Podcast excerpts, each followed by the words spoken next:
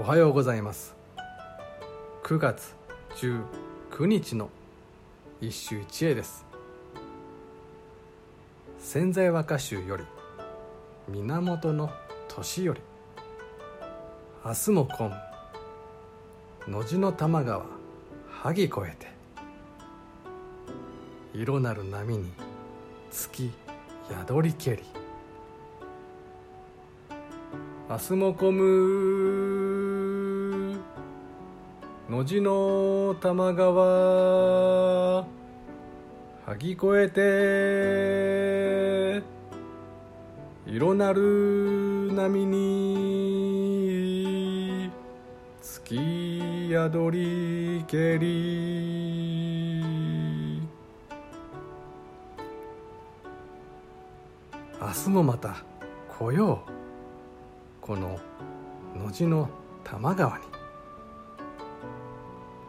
萩の花を越えて色がついた。川の波に月が映っている。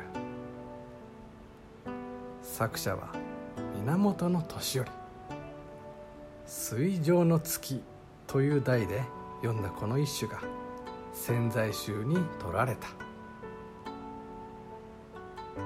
昨日の家高と趣向が似ているがあちらは「古変の月」という題で読まれたものだった。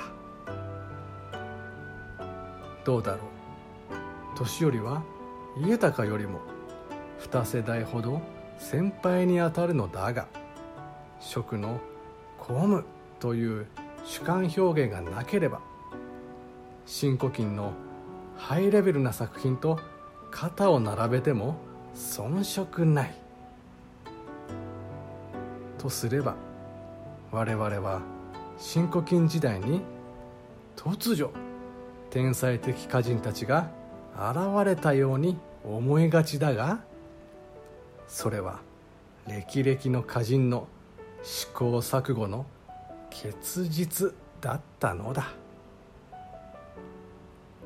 以上今日も素晴らしい歌に出会いました。